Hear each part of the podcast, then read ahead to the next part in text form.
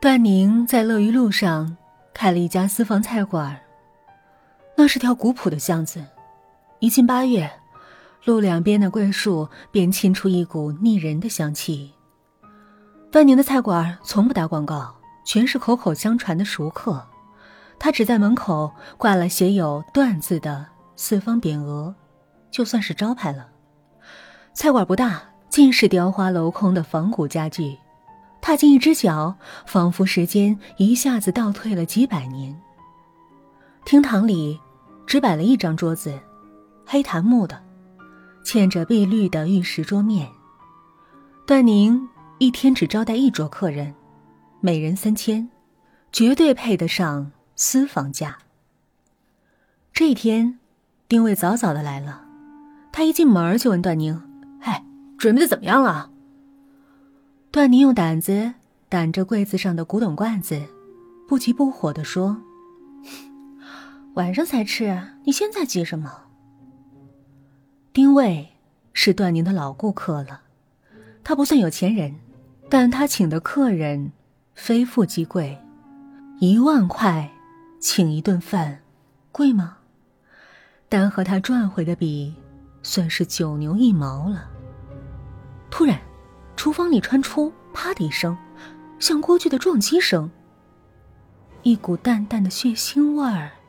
飘了出来，丁卫紧了紧鼻子说：“这这什么呀？味儿这么怪。”啊，是肉有腥味儿。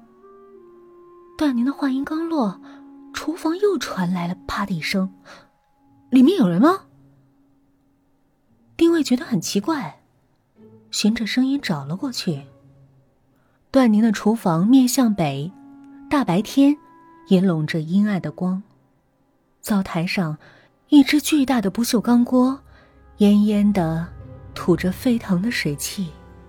突然，光亮的锅盖被蒸汽推得跳了一下，显然声音就从这里面发出来的。就在锅盖跳动的一瞬，为您看见锅里有样毛骨悚然的东西，竟然是一只眼睛，从散发着腥气的锅里一掠而过，让人莫名的惊悚。丁伟想过去看看到底是什么，后背却猛然掠过一股火辣的疼痛，是段宁，他手里反拿着胆子抽了他的背。在我这吃了这么久，还不知道规矩啊？我的东西只许吃，不许问，手一传出去，以后我靠什么活？丁卫还是忍不住的问：“你，在锅里煮了什么？”得到的却只是。无可奉告四个字。丁卫扯了扯嘴角，讪讪的走了。也许眼花了吧？丁卫自我安慰。晚上把客人招待好了，管他煮的什么呢？这天晚上，段宁上了四冷六热，样样卓而不群，口味精绝。丁卫请的陈老板赞不绝口，配了上等的花雕，只举了几杯。生意就谈了个八九成，末了，段宁端上一碗汤来，清澈见底，飘着几颗玉白般的豆腐球，一上桌就飘出一股奇香。陈老板对丁卫说：“汤味儿这么好，不是加了你的料吧？”丁卫哈哈大笑：“ 陈老板真会开玩笑，加了我的料就成便宜货了。”这里一个人三千块，吃的可都是真家伙。说着，丁卫就给陈老板舀了一碗。段宁走到他身后，把手搭在他肩上说：“还是丁先生识货，这汤我从早晨熬到现在，食材都熬化了。”丁卫忍不住想起了早上那锅汤里看到的那只眼睛。就有些喝不下了。可陈老板正看着他呢，只好勉为其难的喝了一口。哎呀，真猜不出这里面配了什么，味道竟这么好。段宁掩着嘴，咧咧的笑了。哼 你别和我绕弯子了，我是绝对不会透露半分的。送走客人，已是深夜。丁卫回到家，客厅里黑漆漆的，只有电视闪着莹莹的蓝光。洛宁在沙发上睡着了，她的长发散开来，随意的铺在红色的睡衣上。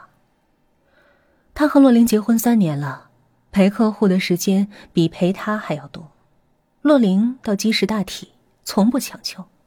他还开玩笑说。你现在就好好忙吧，等你累倒了，就是我的了。丁卫关了电视，抱起洛琳回卧室。洛琳惊醒了，挣扎着站起来。哦，你回来了，我熬了醒酒汤，我去给你热热。他揉了揉鼻子，问道：“你今天吃什么了？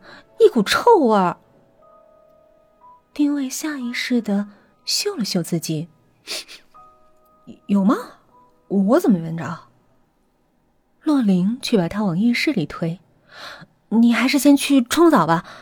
然后点了玫瑰精油，这才去厨房热醒酒汤。